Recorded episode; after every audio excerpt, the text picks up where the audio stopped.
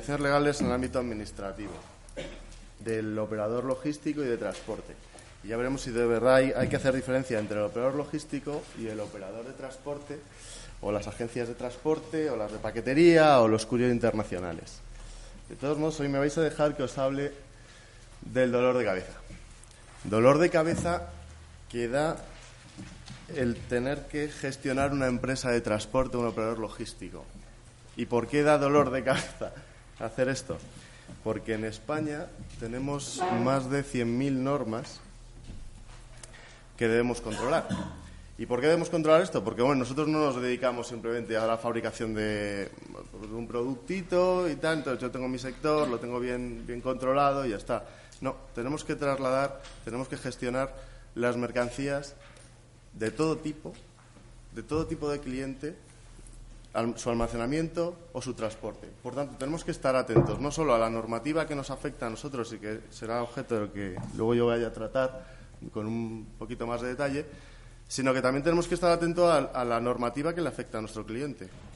Véase que si nuestro cliente es una empresa farmacéutica, tendremos que estar atentos a la normativa farmacéutica que nos afecta, que nos afectará o si nuestro cliente es un bueno, pues eh, mueve mercancía perecedera a granel, pues tendremos que estar también atento a la mercancía que él mueve y la eh, afectación que va a tener, pues en ese caso, eh, de perecederos, pues por el Ministerio de Sanidad.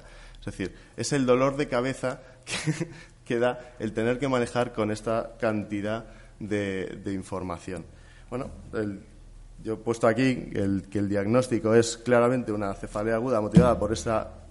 Normalmente decimos otra palabra más fea, pero bueno, lo, he llamado hemorragia legislativa de los gobiernos, porque es que es un no parar. Tú te vas al boletín oficial y es todo el tiempo, todo el tiempo. Ya no solo hablamos de, leyes, reales decretos, órdenes ministeriales, mm, eh, resoluciones, que también veremos alguna que, que debemos estar atentos, sino que luego nos vamos a las comunidades autónomas y cada una con lo suyo. O incluso con el tema de los residuos, hasta tendremos que estar atentos a lo que dice el Ayuntamiento de Coslada con, el tema del transporte de las pilas. Bueno, a modo casi de, broma, os he puesto aquí que como tratamiento o como mejor tratamiento lo que tendremos que hacer es hacer un análisis de la actividad, de la línea de negocio, petición del cliente que vamos a emprender y a desarrollar en ese sentido, lo que os decía, ¿no? Como que el transporte, la logística, estamos en todos los, en todos los sectores y tenemos que estar atentos a, esa legislación especial. Sí es verdad que hay algunas mercancías que merece la pena eh, estar mm, bueno, pues más atentos, principalmente mercancía peligrosa, en frío, perecederos. He puesto perecederos alimenticios porque, claro, luego mm, yo creo que Boyaca no está hoy aquí, pero siempre me dice lo mismo. Dice, no, yo tengo el, el, el perecedero más, el, mayor perecedero que tengo es el mío. Que si yo no llego con el periódico eh, a tiempo ya no sirve de nada. Entonces, bueno, lo, he dejado bien marcado, ¿no? El, alimenticio. Residuos, armas, que también se me ha hecho algún tipo de consulta al respecto. Debemos estar atentos al seguimiento de la normativa que debemos hacer de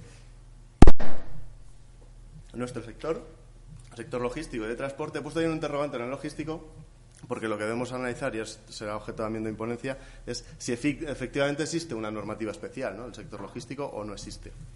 Ya ha avanzado algo, eh, Javier, que en el ámbito mercantil no tenemos esa normativa especial y luego seguro que Julio nos va a ilustrar ampliamente sobre este, sobre este aspecto y finalmente obtener cuantos registros y certificados sean necesarios para poder llevar a cabo la, actividad. Eso sí, debemos analizar si efectivamente son o no son obligatorios para nuestra actividad, porque también yo me doy cuenta de que muchos operadores logísticos y de transportes y agencias nos damos de alta ya como una especie de rueda en todo tipo de autorizaciones y a lo mejor no las necesitamos. Entonces, oye, pues ¿para qué le estás esto no lo puedo poner, pero sí lo puedo decir. Es decir, es que ¿para qué le estás levantando la mano y diciéndole a la administración, oye, que estoy aquí? Sí, estoy aquí, pero es que a lo mejor no tienes que estar. ¿Para qué vas a tener una inspección de más si puedes tenerla de menos? Y listo. No, se ha muerto. Ahora. Bueno, pero voy a empezar, voy a empezar eh, por el principio, porque me he ido directamente al final. Y lo primero que quiero transmitiros es qué es un operador logístico. Desde uno veníamos, bueno, desde lógica, y luego eh, desde uno veníamos luchando por la introducción de la definición de operador logístico en la Ley de Ordenación del Transporte Terrestre. Finalmente, después de, mucho, de mucho combatir, conseguimos introducir esa, modificación en la, última de la, de la, ley, en el año 2013, y finalmente hemos conseguido tener esa definición. nosotros hicimos esta, seguro que hay otras que son mejores, no lo discutiré, pero esta era la que nos, más nos agradaba y creo que entraban todos los operadores logísticos en esta, en esta definición, fuese cual fuese su, su actividad. Bueno, también, porque como en esta jornada no solo hablamos del operador logístico, también tenemos que tener en cuenta las agencias de transporte. Ya no distingue entre carga fraccionada y completa en esta última modificación del 2013. Por tanto, ahora ya una empresa de paquetería será una agencia de transporte, no una agencia de transporte de carga fraccionada o de carga completa sino están ahí en el, ciento, en el 120, si no recuerdo mal, el transitario y el almacenista distribuidor. Se nos criticaba mucho por parte de las asociaciones de transportistas la introducción de la definición de operador logístico cuando ya teníamos una definición de almacenista distribuidor. Pero claro, dices, bueno, es que yo, almacenista distribuidor, se me queda bastante corto. Yo como operador logístico hago bastante más cosas que ser un almacenista distribuidor, sin más. Todos modos, seguimos encuadrados en, aquella, en, lo que se define como actividad auxiliar y complementaria del transporte, lo cual a nosotros nos hace daño a, la vista cuando lo leemos y al oído cuando lo oímos, porque no, creemos que, seamos complementarios y auxiliares al transporte de mercancías por carretera, sino más bien estamos todos en la misma cadena logística y cada uno tendremos nuestro, nuestra parte, pero en todo caso diría yo que, que es al revés, ¿no? Dado que nosotros podemos transportar las mercancías, como lo hacemos, por otros muchos medios que no sea solo el transporte terrestre de mercancías. Bueno, ¿y esto para qué? ¿no? ¿Qué consecuencias tiene el hecho de, haber metido esta, esta definición, el, que nos diferenciemos entre agencias de transporte, fraccionado completo ha dicho que no, transitario, etcétera? Bueno, pues lo que importa es esto que he puesto aquí, que es el 119.1. Dice, bueno, quien pretenda intermediar en la contratación de los transportes de mercancías por carretera, ya sea en concepto de agencia de transporte, transitario, almacenista distribuidor, operador logístico o cualquier otro, cualquier otro, es decir, aquí esto ya lo, metieron, que no me venga mañana otro diciendo que es que yo soy un no sé qué, no, me da, me da igual, porque aquí entran todos, deberán obtener una autorización de operador de transporte. Bueno, lo que merece la pena destacar aquí es quien pretenda intermediar en la contratación de los transportes de mercancías. Esto es lo que importa. Lo demás, como habéis visto, da igual. Es decir, que tener una definición de transitario, de agencia, de operador logístico nos da igual. Si intermediamos, necesitaremos una autorización de operador de transporte. Pero intermediamos o no intermediamos. Yo es lo que decía al principio, ¿no? con, la, hojita que os decía que era de broma en el tratamiento. Es que a lo mejor nosotros no estamos contratando el transporte es que a lo mejor es nuestro cliente el que está contratando el transporte. Entonces, ¿yo necesito una autorización de OT? Pues no. Porque si es, voy a poner un ejemplo típico, si es al campo el que contrata el transporte, viene a mi centro, a mi hub, eh, recoge la mercancía, sí, vale, yo estoy haciendo todo el diseño de la operación logística, pero si es él, es mi cliente el que viene, recoge y se lo lleva, yo no estoy intermediando los transportes. Y luego, y quedo fuera, además, como veremos más adelante, luego quedo fuera de todo esto. O sea que hay que hacer ese análisis, ¿no? Bueno, yo he puesto ahí, se me ha escapado lo de mercantil, digo, porque también era interesante, lo he querido destacar para que luego Julio seguro que nos lo, nos lo comentará y si no en la, en la propia mesa redonda. Dice, bueno, los titulares de la autorización del operador de transporte deberán contratar en nombre propio tanto con el demandante del servicio como el transporte que vaya a realizarlo. Claro, esto, ¿y por qué lo he puesto aquí, aunque no tenga que ver con el tema administrativo? Porque influye mucho en, la concepción de la normativa española, del tratamiento de los operadores, etcétera. Eh, luego en el baremo sancionador, eh, como veremos más adelante, a la hora de, de, ponernos en el mercado. Es decir, en Francia, por ejemplo, el operador logístico no tiene que contratar en nombre propio, puede contratar en nombre de tercero. Yo contrato todo el transporte, pero en nombre de Alcampo, o de Carrefour, o de, o de Industrias Pepito.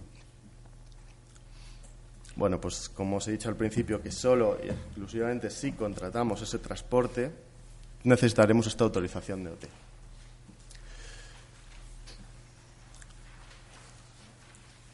Bueno, yo voy a, voy a ser breve con, la autorización porque yo creo que casi todos vosotros ya, la conocéis, la, eh, la, la, mayoría de vosotros la tenéis porque efectivamente intermediáis en los transportes.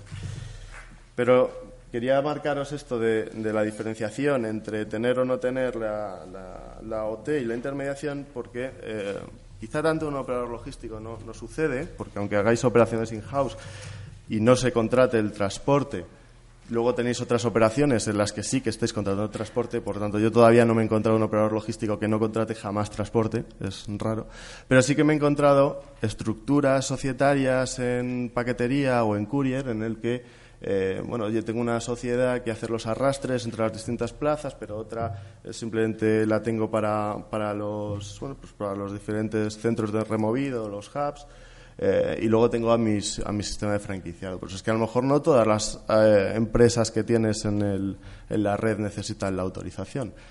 Y, como veremos ahora en, cuanto a lo que es los requisitos de entrada, pues es que, ¿para qué te vas a meter ahí? ¿Para qué vas a levantar la mano? ¿Para qué le vas a decir a la administración, oye, repito, que es que estoy aquí, vente, inspeccioname, tengo que acreditarte todos estos temas? Quítate ese dolor de cabeza, ¿no? Que, que decía. Bueno, en, he metido aquí el tema de, la modificación del 2013 de la OT porque esto era eh, una de las cosas más relevantes que se hizo cuando se hizo esta última modificación y era la, que ya no hay necesidad de tener la autorización de OT si tenemos vehículos y cumplimos con los mismos eh, requisitos como para la OT. Es decir, que si yo tengo aunque no sea mi actividad principal, pero tengo unos cuantos vehículos y por tanto estoy superando, sobre todo ahora veremos, la capacidad económica necesaria para poder tener una autorización de OT, pues entonces ya no tendré que tener la OT. La autorización de transporte público de mercancías me habilita para la intermediación de, los transportes. Esto es novedoso, es decir, esto antes no era así. Teníamos las dos autorizaciones. Necesitábamos la autorización de transporte público para los vehículos y la autorización de OT para poder intermediar. Como veréis probablemente en el próximo nuevo visado, porque en el anterior todavía no estuvieron a tiempo, de, en el año 2014 todavía estaban manteniendo ambas, vamos, era, mi experiencia al menos, estaban manteniendo ambas autorizaciones, yo estoy convencido de que para el año 2016 ya os dirán, oye, que ya no necesitas esta de la OT si tenéis vehículos. Eso sí, no sirve al revés. Tener la OT no te sirve para tener los vehículos y yo me, y yo me quito de en medio, ¿no? Quizá primeramente porque es que eh, las de vehículos están, están reguladas por un reglamento europeo y las OTs no. es decir, como decía antes, por poner un ejemplo, en francés, pues en Francia no lo tenemos regulado y aquí en España sí que nos tenemos que tener una autorización para poder hacer esta intermediación. Bueno, como decía, ¿no? Y si tengo vehículos necesaria, pues solo en el caso de que tengamos vehículos de más de dos toneladas de masa máxima autorizada, necesitaremos esta autorización pero si nosotros estamos intermediando y, me, paso aquí, aquí un operador logístico, no tendría sentido, ¿no? Pero si me paso a la parte de paquetería o sobre todo de mensajería, si yo estoy haciendo un, si estoy haciendo mensajería y simplemente contrato con vehículos de menos de dos toneladas de masa máxima autorizada, no voy a necesitar tampoco la OT. Entonces, ni el vehículo va a necesitar una autorización, ni yo voy a tener que eh, necesitarla porque no estoy intermediando en los transportes. Segundo, si y esto me, ha, parecido interesante deciros que, bueno, sí que hay, hubo una modificación, en que no es objeto hablar de los transportes de mercancías, sí que había una modificación en la que era mucho más laxa la autorización de los vehículos ligeros de 2 a 3,5. Por tanto, si yo sí que contrato con este tipo de vehículos, sobre todo en la parte de paquetería, en distribución, voy a necesitar esa OT, y si tengo vehículos, ellos tendrán tener que estar dentro de ese registro y tendrán una autorización. ¿Y por qué una autorización solo en un registro? Bueno, pues he marcado el 1.3G del Estatuto de los Trabajadores, que tuvimos bastantes problemas, en, como, muchos de vosotros sabréis, en este sector en el pasado y que también por acción de, la organización en su momento se consiguió modificar el Estatuto de los Trabajadores, que no fue fácil porque la, la avalancha de demandas de laboralización por parte de los autónomos de reparto era tremenda. Y entonces, bueno, excluye a aquellos que tengan autorización. Pero repito, necesitaremos la UT si estamos intermediando con, con, este tipo de vehículos. Y en todo caso, los que son de más de 3,5 tendrán el régimen general de los pesados. Os voy a marcar. Ahora. Os voy a marcar muy rápidamente los requisitos de acceso para las OTES, que son la capacitación, una auténtica tontería desde mi punto de vista, pero que sin embargo todavía se sigue exigiendo. Tenéis que hacer un examen, tenéis que tener un titulillo que os da eh, cada una de las comunidades autónomas, aunque es de carácter estatal para poder eh, poner una empresa de agencia, operador logístico, etcétera. Es decir, yo no necesito ningún título para poner un banco, pero sí necesito un título para tener un operador logístico.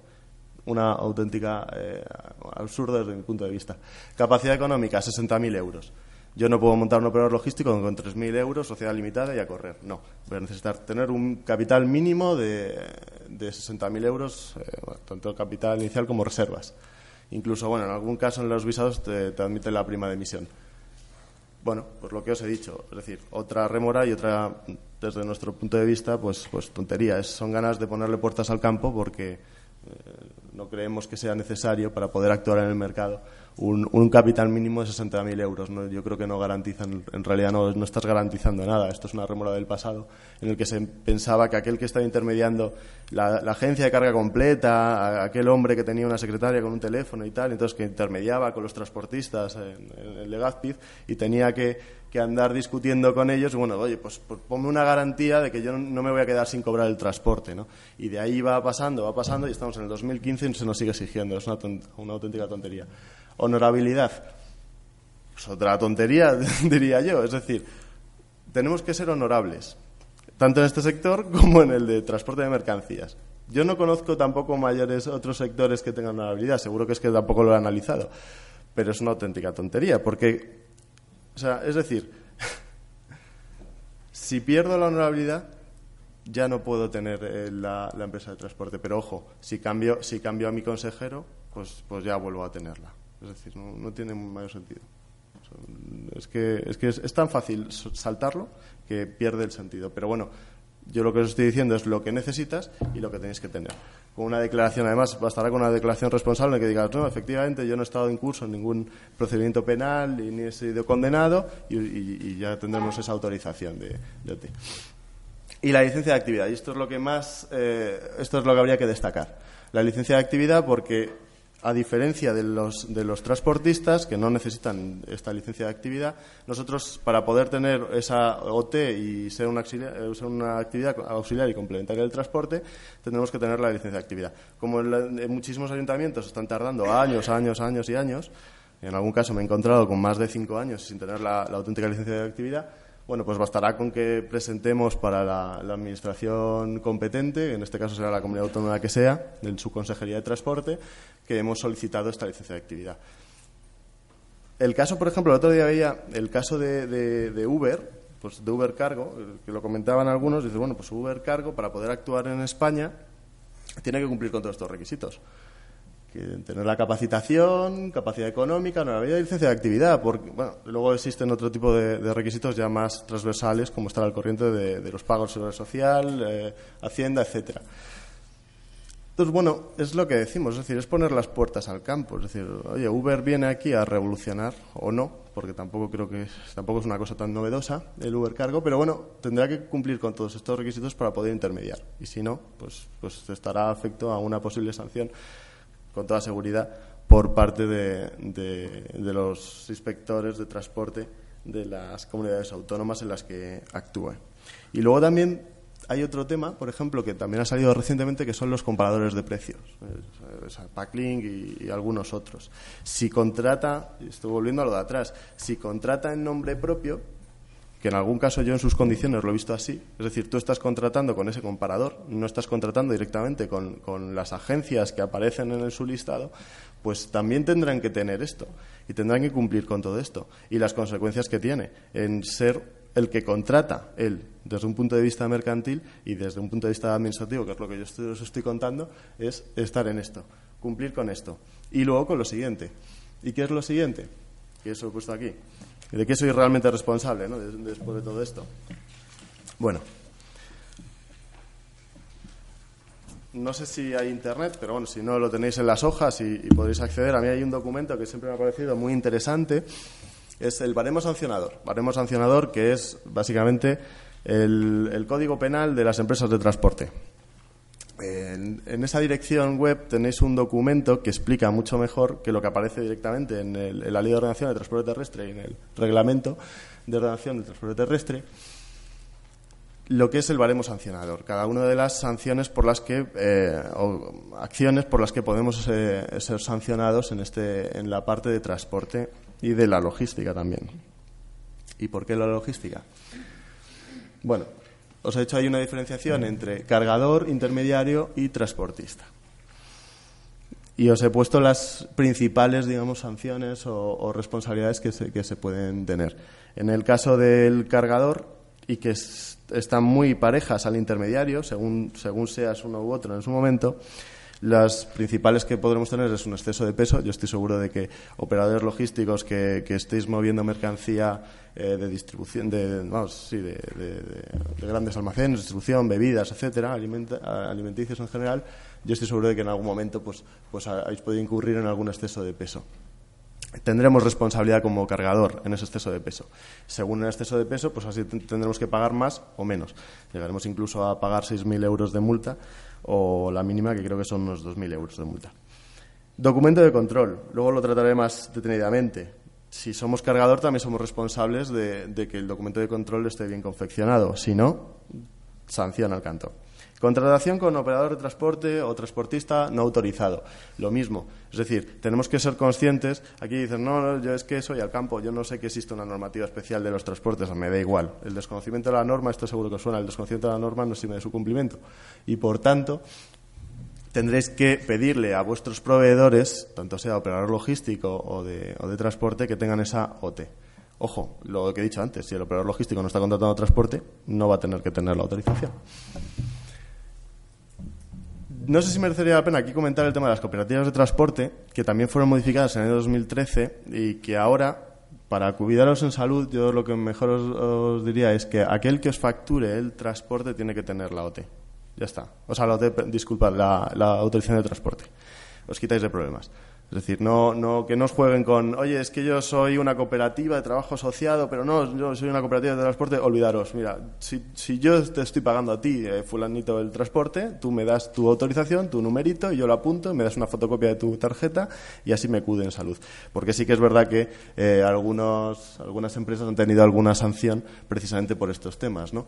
Y por el lío que había, sobre todo en la comunidad valenciana, con las cooperativas de transporte. Cuidados en salud, les pedís la tarjeta y se acabó. Me da igual cómo trabajes, si como cooperativa, si no, que pues yo te lo estoy facturando a ti y es la, si es la cooperativa, pues que me pase la tarjeta a la cooperativa de OT. Si no es la cooperativa y es el transportista, pues que sea el transportista el que me dé la, tarjeta de OT. Tened en cuenta también ese tema con el documento de control, como luego veremos en la hora de la redacción. Bueno, como intermediario, pues como veis en, la hoja, pues básicamente son las mismas. Realizar la actividad sin OT es la única diferencia que puede haber con los otros, porque seguimos siendo, la visión de la ley es que nosotros somos los cargadores de la mercancía. Por tanto, tendremos las mismas responsabilidades y estaremos ahí. En un caso será el cargador y si existe intermediario, que en este caso somos nosotros, pues seremos nosotros los responsables de este tipo de cosas. He puesto la vez ahí lo de no disponer de local, es decir, si no cumplimos con los requisitos, que aunque se visen cada dos años, pero tenemos la obligación de mantenerlos durante todo el tiempo de vida de la actividad, pues también nos darán, nos darán con el palo. Como transportista, no hoy es el objeto, pero bueno, son la mayoría de las, de las sanciones van dirigidas al transporte y bueno, pues tendrá que tener las autorizaciones incluso en el ámbito eh, internacional y con una especial referencia a la ADR. Mm, yo no, diría que el 30% de las sanciones que aparecen en el baremo sancionador son referidas a la ADR tiene también su, sentido y su, sentido común, ¿no? Es decir, la mercancía peligrosa pues debe, tener una, mayor atención. Los excesos de peso, igualmente, también el transportista tiene la obligación de, controlar que no, esté excesivamente eh, que no haya sobrepasado el, peso máximo de su vehículo y en el documento de control hay una parte de, algunos de ese documento que también será responsable. Me voy entonces a esto, que es el documento de control. Bueno, he puesto ahí carta de porte pod documento de control. creo que merece la pena una diferenciación entre lo que son esas tres cosas, porque no es lo mismo. No es lo mismo. Una tiene naturaleza. En la carta de deporte y el POD o el POD o el, o el albarán de transporte tiene una naturaleza mercantil cuando el documento de control no la tiene. El documento de control es un, es un documento administrativo, es un documento que, que, si no lo tenemos nos van, a, nos van a sancionar. Pero si no tenemos la carta de deporte nadie nos va a sancionar. Tendremos mayor o menor como luego nos explicará Julio, pues, pues, pues, mayor fuerza probatoria a la hora de hacer el, el, transporte y las condiciones del transporte, pero eso, desde un punto de vista de la Administración y del inspector de transporte, le da igual. Pero puede servir la carta de deporte o el albarán de transporte como documento de control. Esto es quizá un poco, un poco lioso. Es decir, si yo tengo una carta de deporte que contiene todos los requisitos que aparecen en la orden ministerial, no sé si aparece por aquí, la orden ministerial 2861 del 2013, en esa, en esa carta de deporte me servirá como documento de control. Pero si no aparecen, pues entonces no me va a servir como documento de control y voy a tener que emitir un documento al efecto para ese transporte. ¿Cuándo es obligatorio tener este documento de control? Bueno, pues eh, en todo caso, eh, es, obligatorio cada vez que hagamos un transporte. Así que lo mejor es ver cuándo no es obligatorio. ¿Cuándo no es obligatorio? Pues en aquellos transportes que no requieran autorización, como, hemos visto, es decir, que si yo estoy haciendo, si soy una empresa de mensajería y estoy contratando con vehículos de menos de dos toneladas, pues no tengo que hacer este documento de control. Hombre, será raro será raro que, tengamos que hacerlo por la segunda excepción, que es la paquetería. Es decir, pero solo, y lo he puesto ahí, ojo, solo en reparto y recogida. Ha habido, eh, antes, de, antes de este del 2013 existía otra orden ministerial que regulaba el documento de control. Por desgracia, este documento de control no es nuevo. Y, y existían ciertas reticencias a la hora de las inspecciones con, con el redactado. Yo no termino de quedarme a gusto con lo que se ha puesto. Es verdad que lo han extendido un poco más y lo han, y lo han definido un poquito más, pero yo no sigo sin encontrarme a gusto por una sencilla razón. Muchas veces nos vamos a recoger a nuestro cliente y hacemos una carga completa. No es una carga fraccionada. Yo lleno todo el vehículo con la mercancía que ha recogido un único cliente. En tal caso, ¿esto es paquetería o no es paquetería? ¿Y estoy en recogida y reparto o no lo estoy? Pues hombre, realmente sí lo estoy. Pero un inspector de transporte, generalmente cuando vea que tú has ido a cargar a un único cliente, lo va a entender como que es una carga completa y que estás haciendo ese transporte desde un punto A hasta un punto B. Y entonces te va a pedir el documento de control. Para curarnos de esa salud, hacerlo. Es un lío, ya lo sé. Pero bueno, así os curáis en salud. Porque me he encontrado un poco de todo. Es decir, tanto en sanciones como que a veces se ha podido justificar que efectivamente no lo era. A veces lo que hace también es tirar un poco por la calle de medio. Vamos a ver usted que es, es un paquetero, es un operador logístico, ah, que usted hace de todo, bueno, pues entonces le sanciono. Ah, que es que usted es un, claramente es que es solo una empresa de paquetería. Bueno, pues lo voy a dejar porque ha sido la casualidad que ha ido a, cargar un ecocliente.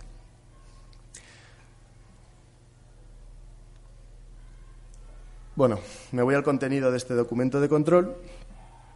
Eh, identificación del transportista efectivo. Esto es fácil.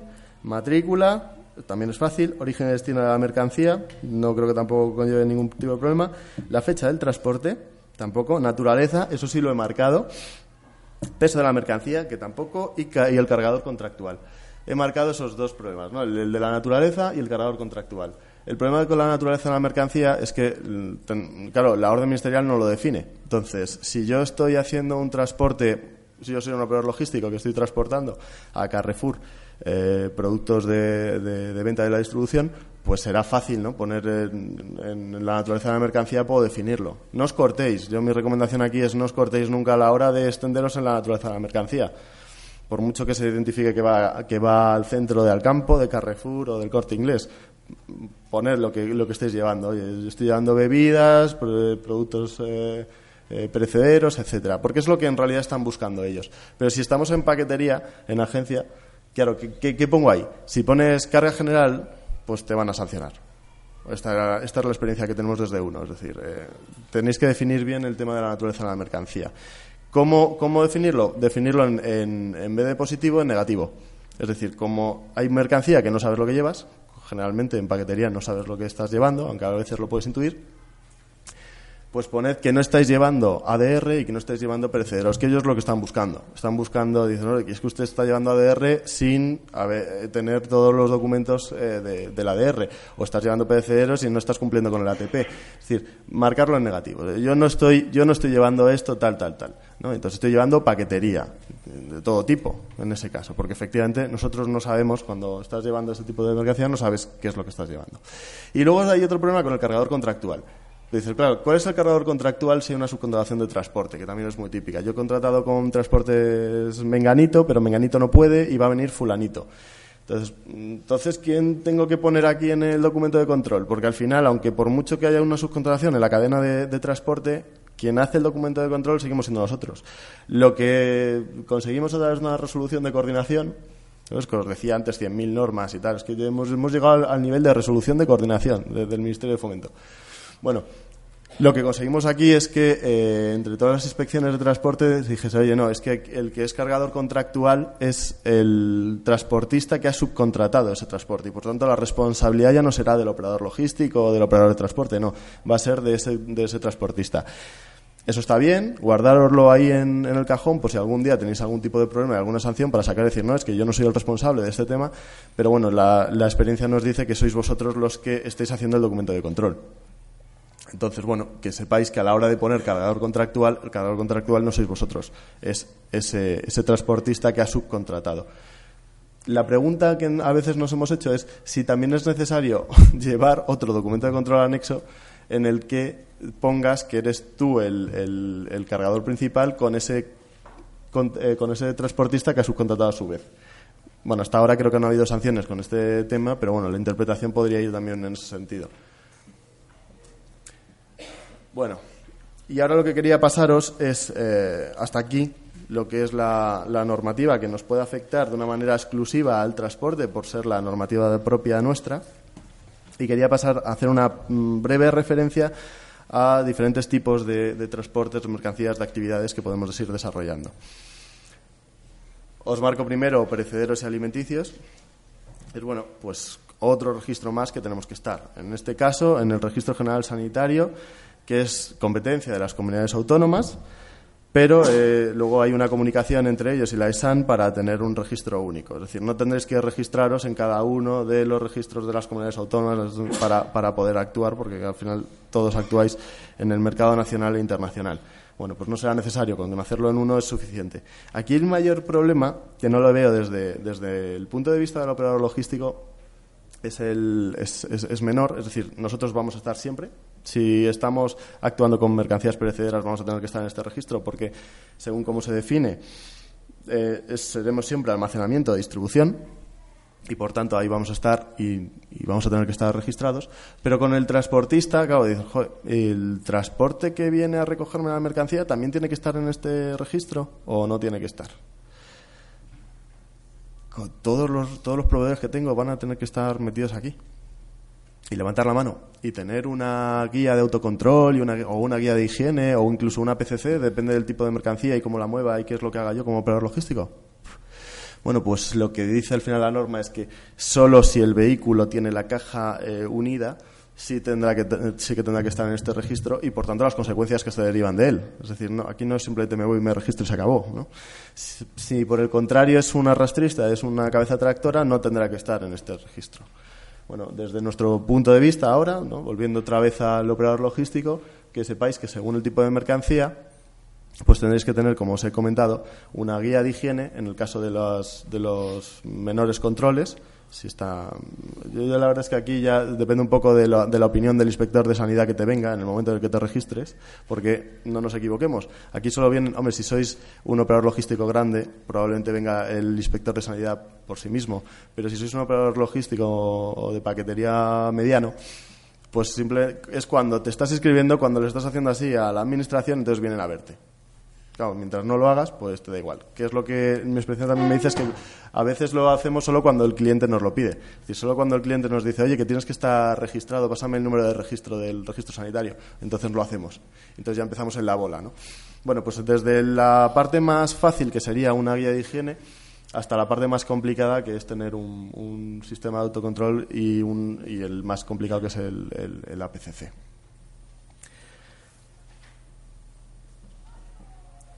Bueno, además de esto, no, solo nos quedamos aquí con los perecederos, tenemos que estar atentos, como os decía al principio y tal, al tipo de mercancía que vamos a mover. Existe, normativa para todo, es, alucinante, la verdad. Yo recuerdo una, consulta acerca de, de mover. Eh, eh, vamos, aceitunas a granel y es que también existe una normativa específica para las aceitunas de granel. Bueno, en el Ministerio de Sanidad tenéis ahí en la página web, os lo he marcado creo que más en, las hojas, ahí en la página web vais a, tenéis un abanico eh, interminable de por cada una de las de tipos de mercancías y claro, tenéis que estar eh, depende del tipo de cliente y de lo que os pidas, pues tenéis que estar atentos a esto. Porque hay, hay normativa que no dice nada en cuanto al transporte y la distribución, pero hay otra mucha normativa que sí que establece una serie de requisitos en el transporte y la distribución. Y no nos equivoquemos, somos nosotros los responsables. Por mucho que, estemos subcontratados, que yo soy un operador logístico, que yo soy una agencia de transporte, que soy un paquetero, oye, que es que yo solo estaba llevando estos bidones de un, porque me lo ha marcado, es una cosa esporádica de este cliente me da igual, vas a ser responsable. Entonces, bueno, mi recomendación siempre es la, misma, ¿no? Como os decía al principio con el tratamiento, estar atento qué es lo que os está pidiendo el cliente y vedlo. Hombre, en el caso de la paquetería, si no sabéis lo que, os, lo que os está metiendo dentro de la caja, pues no lo sabéis.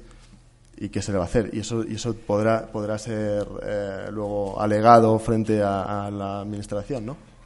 Pero si lo sabes o lo intuyes, como veremos luego con los residuos, sabes a dónde lo estás recogiendo, sabes lo que estás recogiendo y además de manera habitual, pues está atento a este tipo de normativa porque os afecta.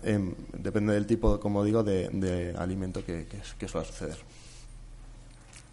Otros dos más. Fármacos y material sanitario y residuos.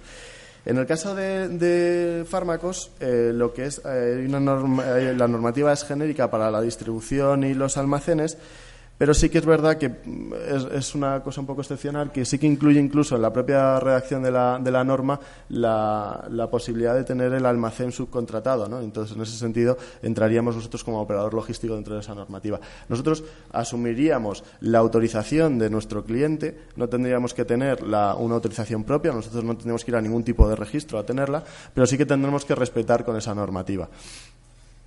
bueno, eh, las obligaciones sí, es, verdad que, las mayores de las obligaciones y, va para el titular y la, vamos, la experiencia yo con los pocos, pocos operadores logísticos que están haciendo el tema de, de, farmacia por lo que les tiene muy controlado su propio cliente, porque claro, al ser ellos responsables subsidiarios de todo lo que esté sucediendo, incluso pueden eh, quitarles la, autorización para ser distribuidores farmacéuticos, pues al final están encima tuyo y están diciéndote qué es lo que tienes que hacer o no hacer.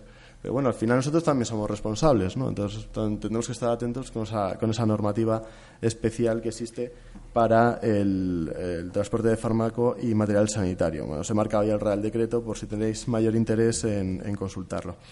En el caso de residuos, como decía, el de residuos, dices, la competencia es por comunidades autónomas. Aquí no nos pasa como los perecederos, que yo me registro en la Comunidad Autónoma de Madrid y eso ya me vale para todas las comunidades. No, tú te registras en la Comunidad de Madrid, que estoy, estoy haciendo un transporte de residuos pero también me tengo que registrar en la comunidad valenciana, en Castilla-La Mancha, en Andalucía y en, cada uno de los sitios. además tengo que estar atento al tipo de, normativa que pueda ir surgiendo por cada una de, estas. Porque aunque sean las competencias de, en, materia normativa estatales, luego ellos pueden, pueden desarrollarla eh, a nivel de comunidad autónoma. Incluso nos hemos encontrado que algún ayuntamiento también te lo legisla. ¿Y por qué, nos ¿y por qué lo he sacado aquí? Porque no es general que un operador logístico o una agencia de transporte eh, diga, vale, yo no estoy transportando residuos. Bueno, pero si te vas a la ley de residuos y suelos contaminados, lo que dice es que cualquier sustancia o objeto desechable o que se, pueda, o que se desee desechar. Entonces, claro, si yo estoy trasladando móviles que van a ir a una planta de reciclado, eso es un residuo y lo estoy transportando. Si yo estoy transportando pilas en un operador logístico, eso es un residuo. Si yo, si yo me los estoy llevando desde el operador desde si lo estás llevando para, para venderlo, entonces será ADR. Pero si lo estás recogiendo desde, desde la planta de, o sea, desde un centro comercial, pues también será un residuo. Es decir, es que estamos, es que estamos en todo.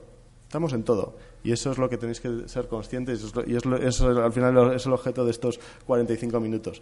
Que seáis, conscientes de que estamos en todo y que tenemos que, tratar de cubrirnos lo mejor posible porque la inseguridad jurídica eh, es, es, es, brutal y, es insalvable en este sector. Pero bueno, al menos saber que eso está y en la medida de lo posible tratar de ir cumpliéndolo. ¿no?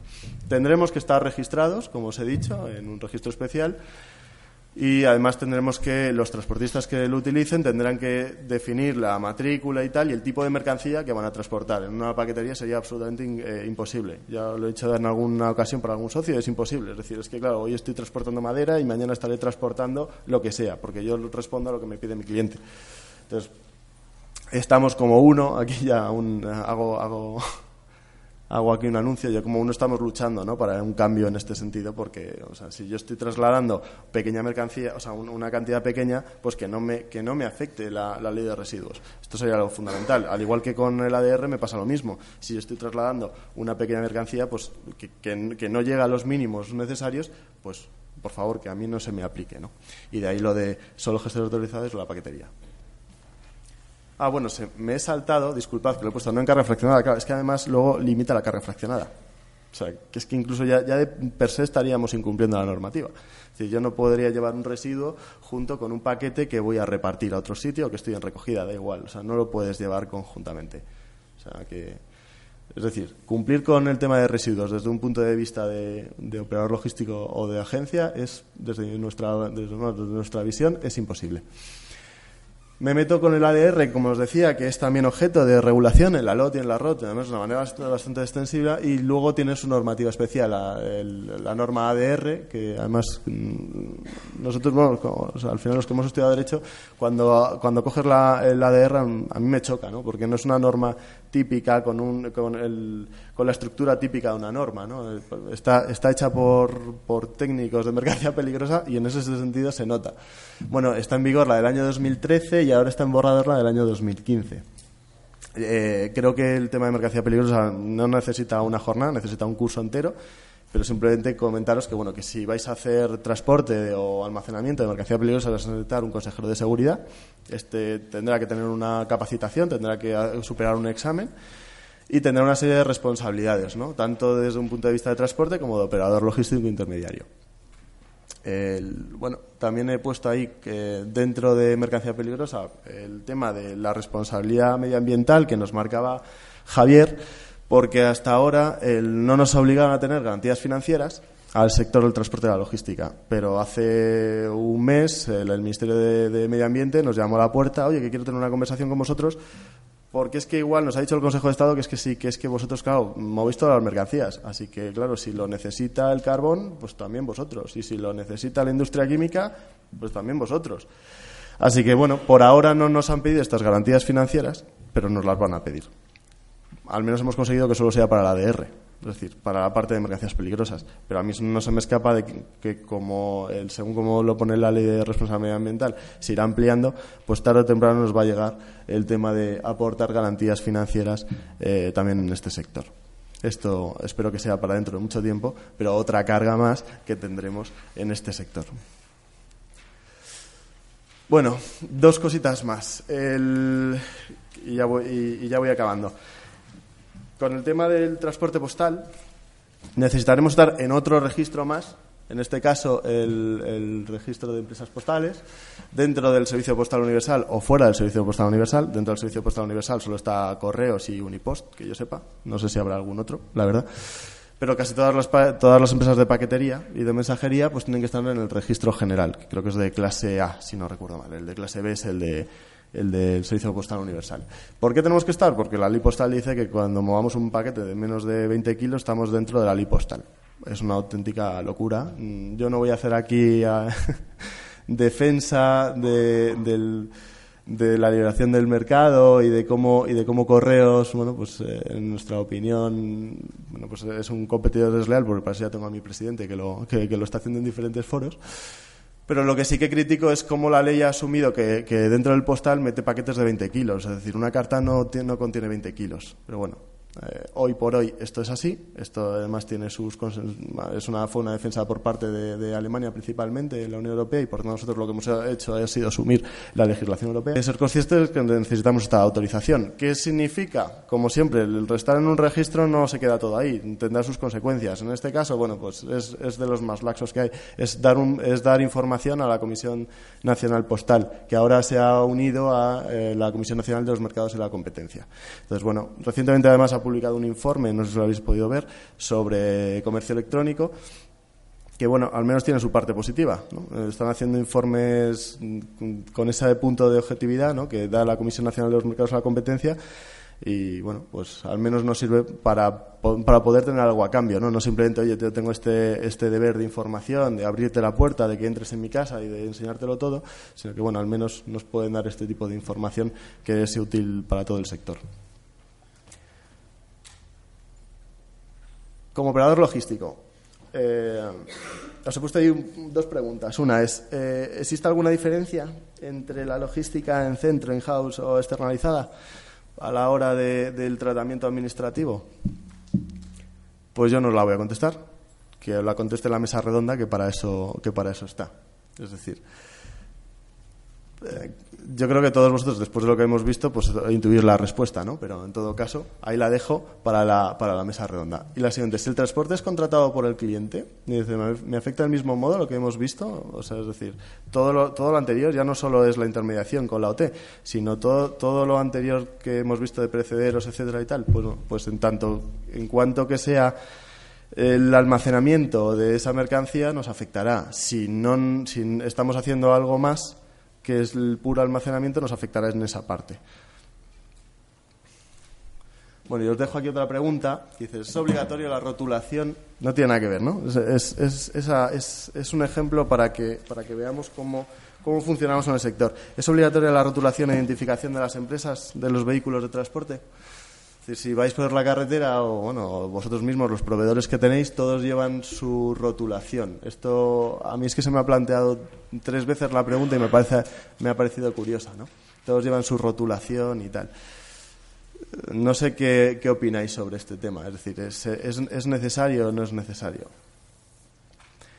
Bueno, pues la, la respuesta es que no, que no es, no es obligatorio tener esta rotulación la pregunta mm, podía haber sido cualquier otra, pero lo que quería, lo que quería poneros de relieve es el este, ya nuestra mente está preparada para que todo esté regulado, para que es que todo tenemos que estar atentos a todo, tipo de, regulación y pensamos que ya cuando lo está haciendo nuestro competidor, cuando lo está haciendo cualquier otra persona del sector, es que entonces es, que hay alguna obligación y no hay nada más complicado que buscar una legislación que no existe. Es decir, si te pones a, buscar esto, pues no lo vas a encontrar. uno diría, bueno, pues tengo que ir al reglamento de circulación, ahí lo tendrá que poner para los transportistas, algún tipo de obligación de identificar el vehículo pues no, no existe este tipo de obligación. Pero, pero como lo vemos en el vecino, lo hacemos también nosotros. Claro, y a lo mejor, oye, pues tenemos un conflicto de marca, en, yo no quiero, yo no quiero que, quiero que mis camiones como operador logístico vengan solo con mi marca y no quiero eh, vincular mi marca a, en este caso, eh, Transportes Noel Chapira. Bueno, pues al final es eso, ¿no? Nos, nos, nos provocan esto, ¿no? Esta, esta cantidad de, normativa lo que nos provoca es pensar que todo está regulado y que si lo hace el vecino también lo tenemos que hacer nosotros.